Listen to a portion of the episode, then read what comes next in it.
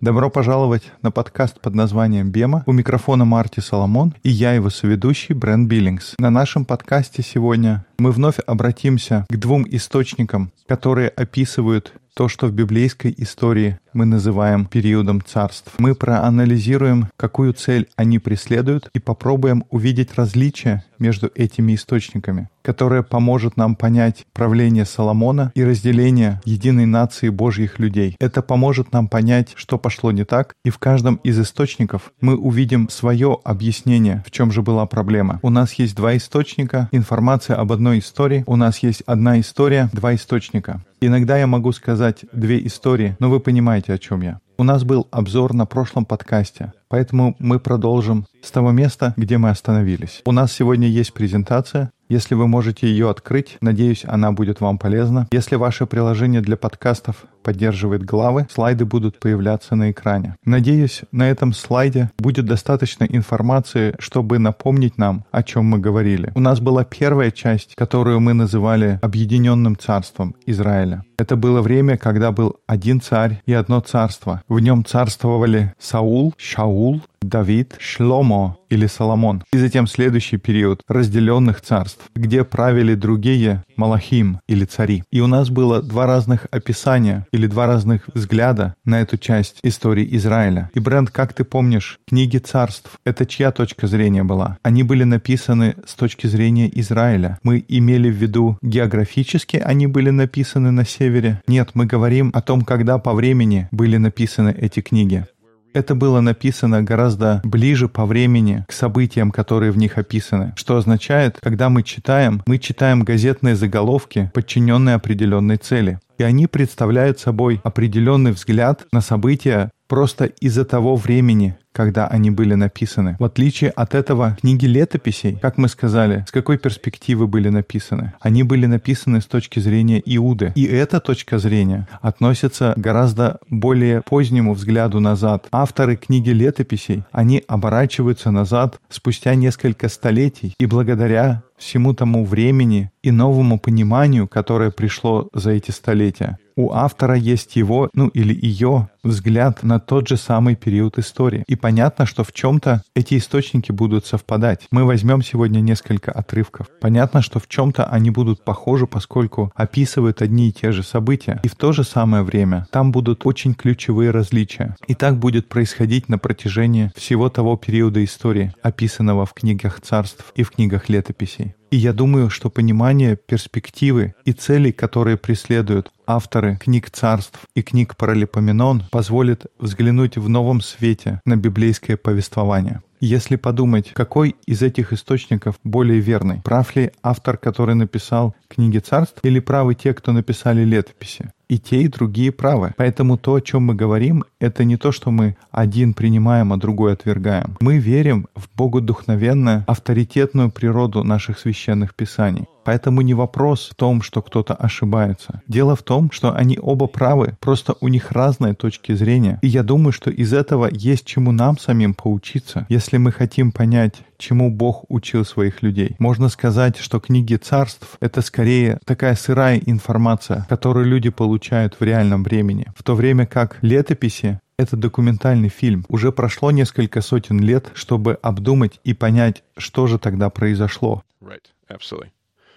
And so I'm going to jump into some notes before we head to our next slide. We're going to do some some learning. I'm going to do some teaching here for just a moment, and then we'll go back to our slides and take a look at what we got there. But um, Uh, У меня здесь будет несколько заметок перед тем, как мы будем двигаться дальше по презентации. Имея в голове такой образ этих двух библейских источников, я хочу взглянуть на то, как эти два источника рассказывают историю и какие выводы мы можем сделать, исходя из тех различий, которые там есть. Давайте вначале пробежимся как описывает события книга царств. Это наш первый источник. Итак, книги царств после семи глав описания жизни Саула, как его выбрали, как он боролся, как его отвергнули, мы встречаемся с пастушком по имени Давид. Дальше идут главы, где описывается призвание его, как он служил Шаулу и как он победил Голиафа. Сразу же после истории с Голиафом Саул начинает бороться с ревностью, у него появляется недоброжелательное отношение к Давиду. И все остаток первой книги царств, больше десяти глав посвящено тому, чтобы описать, как Саул преследовал Давида. И автор много выделяет места, чтобы показать скромность Давида, его моральные качества и как он не соглашается делать ничего, что не будет Кадуш Хашем. Помнишь, бренд Кадуш Хашем значит светить имя, прославлять имя Бога.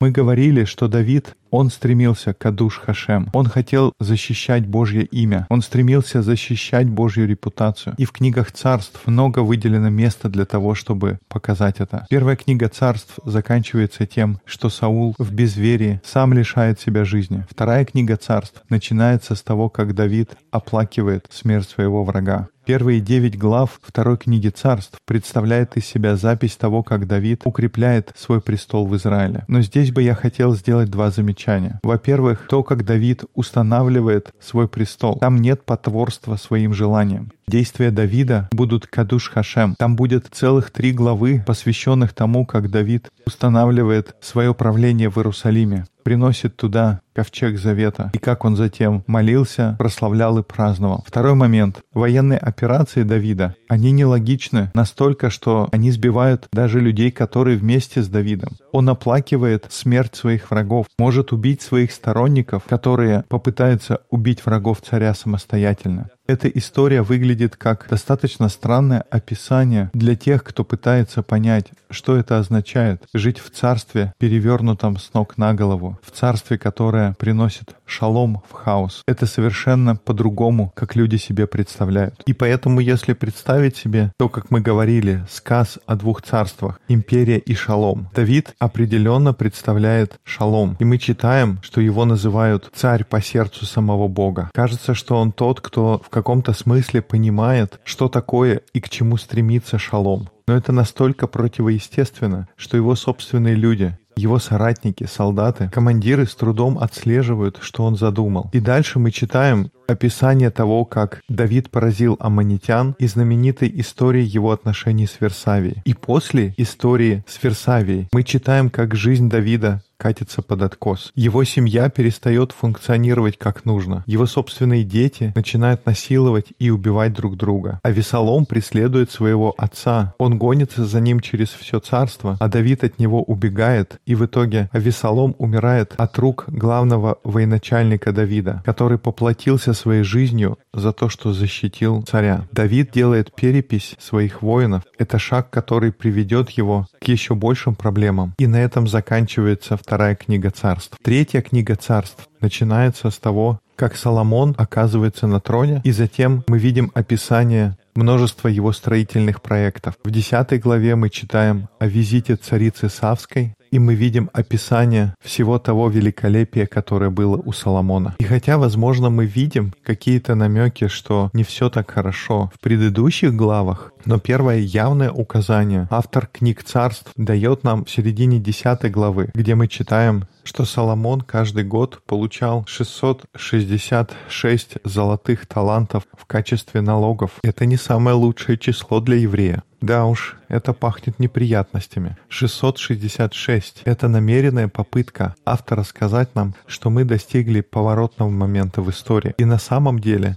этот длинный список соглашений, всех таких союзов, которые подписывал Соломон, это не было просто на бумаге. В качестве подтверждения заключенного соглашения Соломон женился на дочери царя или царицы, с которой он заключал договор. Прямо в следующей главе говорится, что у Соломона было 700 жен, как они сбили его с пути и привели к идолопоклонству. И что, если мы сделаем шаг назад и спросим, что автор пытается сказать в этой истории? Я думаю, то, к чему ведет автор книг царств, так это к тому, что падение царства происходит из-за распущенности и безнравственности. Без всякого сомнения, очень четким поворотным моментом в истории Давида является его грех. Именно безнравственное поведение Давида в истории с Версавией приводит его к глубокому падению. Именно безнравственность Соломона приводит его к падению. И к окончательному повороту развития истории. Его жены приведут его к идолопоклонству. И с точки зрения этого первого источника проблема очевидна. У этих людей есть проблема с тем, чтобы оставаться верными Божьему пути доверять истории. Итак, первый из этих источников, который представляет из себя как будто газетные заголовки. Автор этих газетных заголовков говорит, знаете, в чем проблема? Проблема в том, что лидеры Божьего народа не могут оставаться верными. Они не доверяют истории, и они согрешили. И в своей безнравственности они избивают всех нас с истинного пути. Так, например, Давид из-за прелюбодеяния он совершает убийство. Этот поступок первый в этом списке.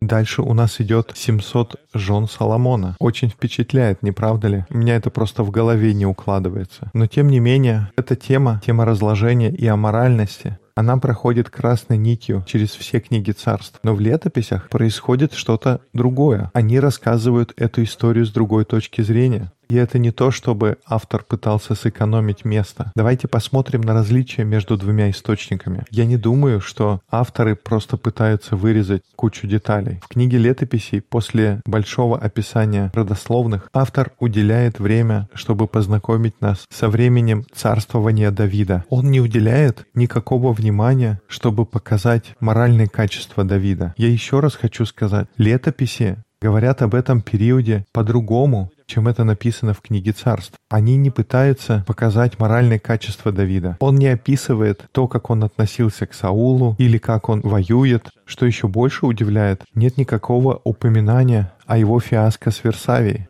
Я не знаю, как для вас, но когда я слышал уроки о Давиде, его падение с Версавии занимало большую часть того, что произошло в его жизни. Возможно, потому, что это хорошая история для молодежной группы, правда же? Ну, Давид известен двумя вещами. То, что он человек по сердцу Бога и его грехопадение с Версавией. Я сам, когда был в группе подростков, мы слышали эти уроки о том, как Давид согрешил с Версавией. Это определяющий признак падения Давида. Однако, если представить, что у нас нет книг царств, если бы у нас на руках были только книги летописей, мы бы никогда не узнали об истории Версавии. В книге летописей этой истории нет. И когда я учился в библейском колледже, никто никогда это не обсуждал. То, что мы читаем в книге летописей, там нет фокуса на морали. Для автора царство Давида представляло из себя что-то большее, чем просто высокие моральные стандарты. И оно пало по гораздо более важной причине, чем моральное падение лидера. То есть, когда писались книги летописей, люди смотрели назад и говорили, знаете, да, конечно, были моральные проблемы, но было что-то еще. Точно так же описание жизни Соломона полностью лишено упоминания его многочисленных жен и его последующего идолопоклонства. И мне интересно, может быть, для вас это иначе, но меня всегда учили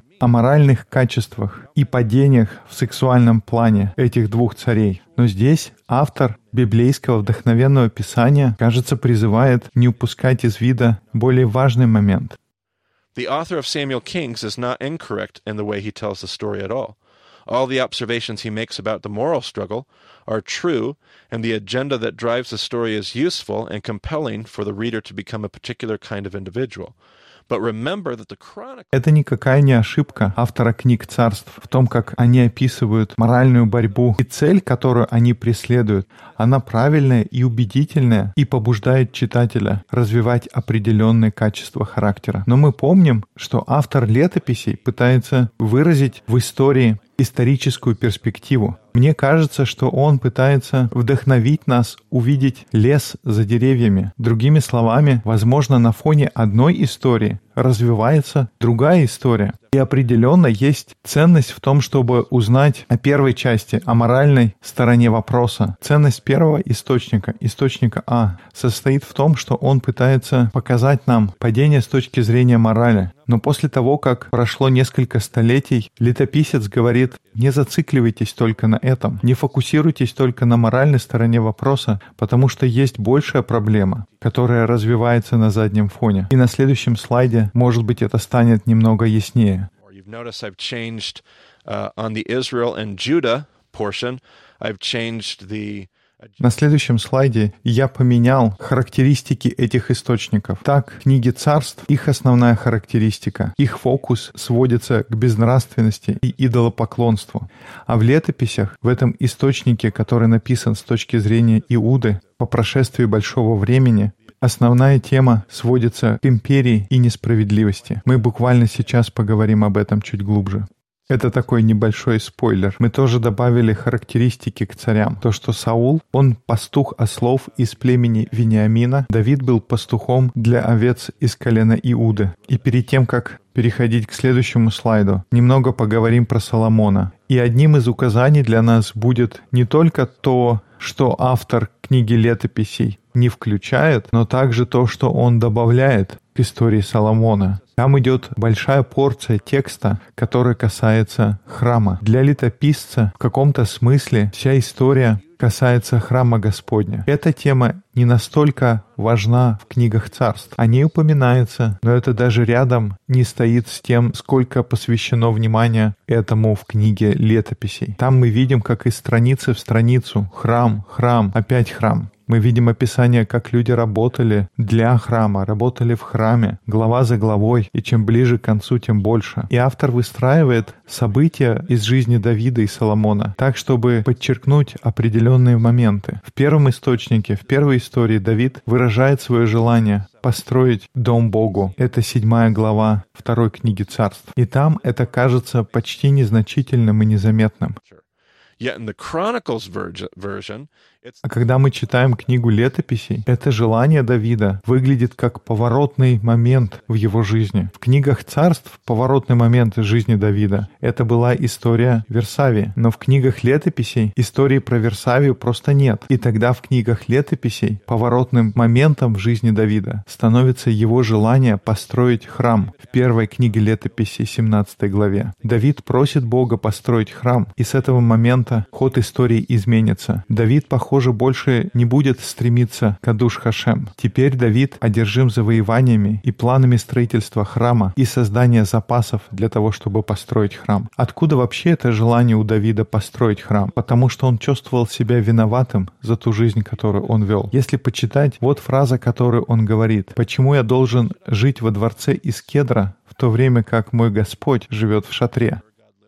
Он говорит про скинию. И этот шатер, скиния, наверное, уже не такой красивый. Вполне возможно, он загрязнился. А как вы думаете? Он путешествовал по пустыне, ну так, несколько столетий. Вполне возможно, подзагрязнился и поистрепался. И вот Давид живет в безупречном дворце, и такое чувство, что ему немного не по себе. И он говорит, это неправильно, что я живу в доме, когда ты живешь в шатре. А Бог ему отвечает, нормально, мне нравится в этой палатке, большое спасибо. Я разве когда-нибудь просил у тебя или у кого-то другого дом? Мне не нужен большой дом. Мне хорошо и здесь, в моем шатре. Этот шатер, он сам по себе что-то говорит. Он говорит о готовности двигаться. Да, я готов. Встали и пошли. Куда ты пойдешь, и я пойду. Но как только ты строишь дом, я не могу идти. Дом привязан к земле. Я не могу уйти. И на самом деле это станет большой проблемой, когда их захватят в Вавилон. Но когда Бог живет в палатке, шатре, он готов идти в любое место, куда идут люди, не говоря уже о послании, которое передает это скромное жилище. Поэтому Бог говорит, нет, мне не нужен дом. И видна борьба Давида, что за человек, в которого он превращается. Он больше не маленький бедный пастушок, который живет в полях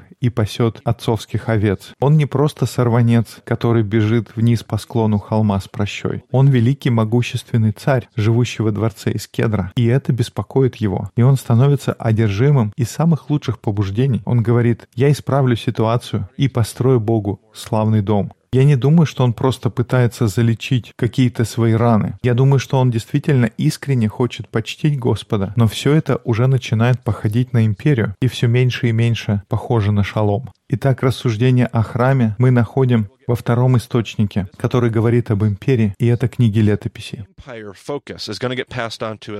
И это устремление к империи, оно передастся Соломону, который берет чертежи своего отца и создает храм в разы больше того, что планировалось. И в летописях мы сразу же видим отношение Соломона. В самой первой главе второй книги летописей. Ты можешь прочесть этот абзац, Брент. И набрал Соломон колесницы всадников, и было у него 1400 колесниц и 12 тысяч всадников, и он разместил их в колесничных городах и при царе в Иерусалиме. И сделал царь серебро и золото в Иерусалиме равноценным простому камню, а кедры по множеству их сделал равноценными сикаморам, которые на низких местах. Коней Соломону приводили из Египта и из Кувы. Купцы царские из Кувы получали их за деньги. Колесница получаема и доставляема была из Египта за 600 сиклей серебра, а конь за 150. Таким же образом они руками своими доставляли это всем царям хиттейским и царям Arameans. Now, Brent, I want you to do me a favor. I want you to jump over to Deuteronomy 17. Because if we look at that, you're going to find that the chronicler here is this is absolutely on purpose. This is 110% intentional. Because as he writes that paragraph, he has Solomon breaking every single law А теперь, Брент, тебе не сложно открыть Второзаконие 17 главу, потому что мы сейчас увидим, что летописец здесь говорит эти слова с определенной целью. Это гарантированно преднамеренное упоминание, потому что мы увидим в этом абзаце, он нарушил все законы, о которых говорится во второзаконии. Сейчас посмотрим, все ли это описано в одном отрывке. «Когда ты придешь в землю, которую Господь Бог твой дает тебе, и овладеешь ею, и поселишься на ней, и скажешь, «Поставлю я над собою царя, подобно прочим народам, которые вокруг меня», то поставь над собою царя, которого изберет Господь Бог твой, из среды братьев твоих, поставь над собою царя. Не можешь поставить над собою иноземца, который не брат тебе. Только чтоб не умножал он себе коней и не возвращал народа в Египет для умножения себе коней. Ибо Господь сказал вам, не возвращайтесь более путем сим, и чтобы не умножил себе жен, дабы не развратилось сердце его, и чтобы серебра и золото не умножал себе чрезмерно. Amounts of silver and gold. Oh no, this isn't looking good for Solomon. Uh, I mean, the whole story is going to show the greatness and the grandeur of Solomon that comes at the expense of God's kingdom project. Uh, as a first paragraph after, after Solomon's death, uh, Это не очень лестная характеристика для Соломона. Дальше мы видим, какой ценой было создано это величие Соломона. Оно происходит за счет проекта Царства Божьего. Ведь мы видим сразу же после смерти Соломона. В первом абзаце народ Израиля приходит к его сыну. И они умоляют Раваама снять с них ермо Соломона, потому что строительство империи не происходит бесплатно. И здесь я порекомендую еще одну книгу Роба Белла. Она называется «Иисус хочет спасти христиан». У него очень хорошо описано повествование империи и рассказ о Соломоне. Я был под большим впечатлением, как он обратил внимание на это, потому что в нашем мире представление о царстве Соломона такое будто, что у Соломона было столько богатства, столько славы, при нем была такая стабильность, устойчивая экономика, всего в избытке. Solomon, economy. Solomon in all his splendor. all of his splendor, making Israel great again. Like, there's another one of my not so subtle drops there. Yeah, so we've got Да уж, во всем его великолепии, мол, сделаем Израиль снова великим. Давайте не будем проводить параллели к нашим сегодняшним реалиям. Хотя такое чувство, мы как раз к этому и стремимся. А библейские авторы пытаются сказать, именно в этом-то и была проблема. Ведь какого царя все ждали во времена Иисуса? Столетия спустя все ожидали, что придет царь и восстановит, он восстановит царство Давида. Никто не хотел восстанавливать царство царя Соломона. Соломон пустил историю под откос. Он построил огромную империю на плечах своего собственного народа, на плечах приезжих, и этим полностью разрушил ее. Всем от этого было так тяжело, что когда он умирает, люди приходят к сыну и говорят, ты мог бы, пожалуйста, немного ослабить, потому что тяготы твоего отца очень сильны. Здесь хорошо бы остановиться и постараться понять, чему мы можем научиться из этой истории. Я не думаю, что мы охватываем этот момент, когда говорим о Соломоне. Как мы видим, проблема не только в наших моральных устоях и послушании. То, что мы видим в Писаниях, Бог приглашает нас увидеть большую картину на фоне всех этих происходящих историй. It's actually the story that leads to your immorality, that leads to your disobedience. It's the narrative of empire. And we've seen this, Brent, the whole time. We said this whole story is going to be. Есть что-то большее, что приводит к распущенности и непослушанию. И это тема империи. И мы видели уже это, бренд. Все время, на протяжении которого мы говорили о сказе о двух царствах, империя и шалом, мы видели, что Бог приглашает нас доверять, верить тому, что нам не нужно больше, что мы должны доверять истории. Он приглашает нас в свой покой, и чтобы мы полагались на каждое слово, исходящее из уст Божьих. И это не похоже на описание то, как жил Соломон. Но Бог приглашает нас покоиться в Его тени и не беспокоиться о конях или домах из кедра. Он приглашает нас быть живой водой. Он приглашает нас быть убежищем и самим быть тенью для кого-то в жаркий день. Это то, что Он предлагает тебе. И Он сделал это давно-давно еще в пустыне. И как, может быть, вы заметили, мы забыли, откуда мы вышли. Если бы мы помнили наше время в пустыне, мы бы не оказались в таком положении в этой истории. И у меня есть последняя мысль, в случае, если кто-то все еще борется с идеей, принимать ли мою точку зрения на эти истории, которые мы видим.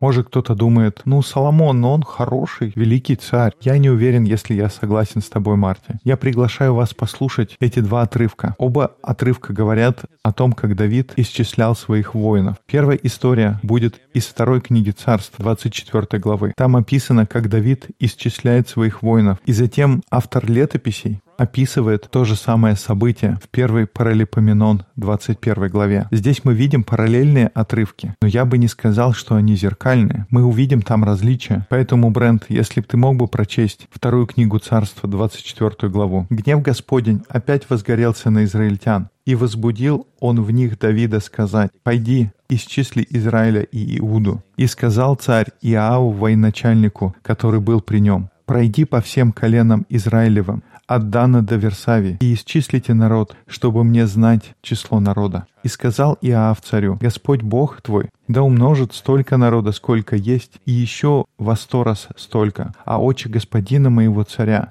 да увидят это. Но для чего господин мой царь желает этого дела? Но слово царя Иоаву и военачальникам превозмогло, и пошел Иоав с военачальниками от царя считать народ израильский. И теперь точно такой же отрывок в первой книге летописи 21 главе. И обратите внимание на отличие. «И восстал сатана на Израиля, и возбудил Давида сделать исчисление израильтян. И сказал Давид Иаву и начальствующим в народе, «Пойдите исчислите израильтян от Версавии до Дана, и представь мне, чтоб я знал число их. И сказал Иав, да умножит Господь народ свой во сто раз против того, сколько есть него. Не все ли они, господин мой царь, рабы господина моего? Для чего же требует всего господин мой? Чтобы вменилось это в вину Израилю, но царское слово превозмогло Иава, и пошел Иав, и обошел всего Израиля, и пришел в Иерусалим. И если вы просто слушаете наш подкаст, возможно, будет трудно уловить, потому что эти описания звучат как очень похожие. И по большей части они буквально слово в слово повторяют друг друга, за исключением трех ключевых различий. Первая фраза, и это просто наблюдение, которое мне кажется интересным. В первый раз мы читали, и Аав должен был обойти от Дана до Версавии. Если помните, Дан, он был на севере, а Версавия на юге. И как мы говорили, первый источник писался с точки зрения Израиля, Северного царства. Понятно, что, во-первых, они говорят тогда с севера на юг. Но второй источник писался с точки зрения Иуды,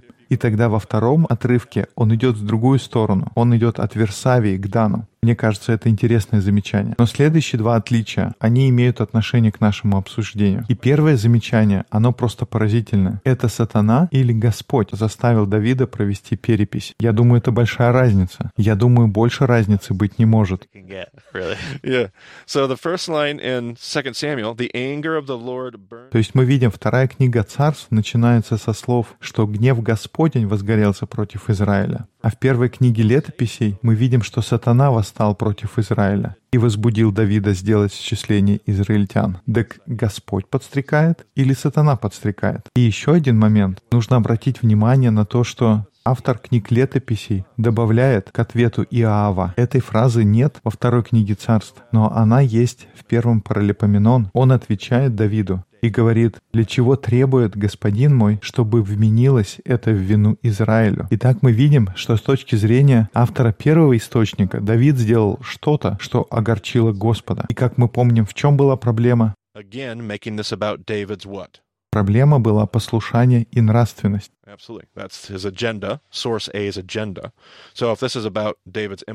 Это основной лейтмотив первого источника. Поэтому, если речь идет об аморальном поведении Давида, то понятно, что он будет делать что-то, что не нравится Господу. Но с точки зрения автора летописей, проблема — это жажда империи. Этот обман змея, искушение не доверять истории. Это на самом деле то, что ведет Израиль как целую нацию, а не только Давида как отдельного человека. Именно это ведет их в плен. Как ты считаешь, Брент, правильно ли сказать, что Бог был разгневан, потому что Давид хотел сделать что-то неправильное? Это правильно. Но тогда утверждение автора летописей тоже правильно, о том, что это было что-то гораздо большее. Первая история развивается на фоне более важной, и эта общая картина состоит в том, что планы сатаны, они живут и здравствуют в его людях. И тогда это становится причиной, почему автор летописей добавляет это утверждение. Зачем Давиду навлекать вину на Израиль?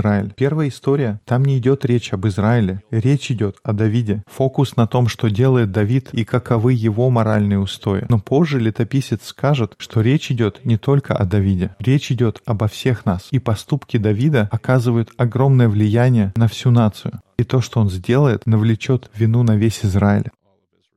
И это стремление к империи гораздо труднее увидеть. Это очень замаскированная ловушка.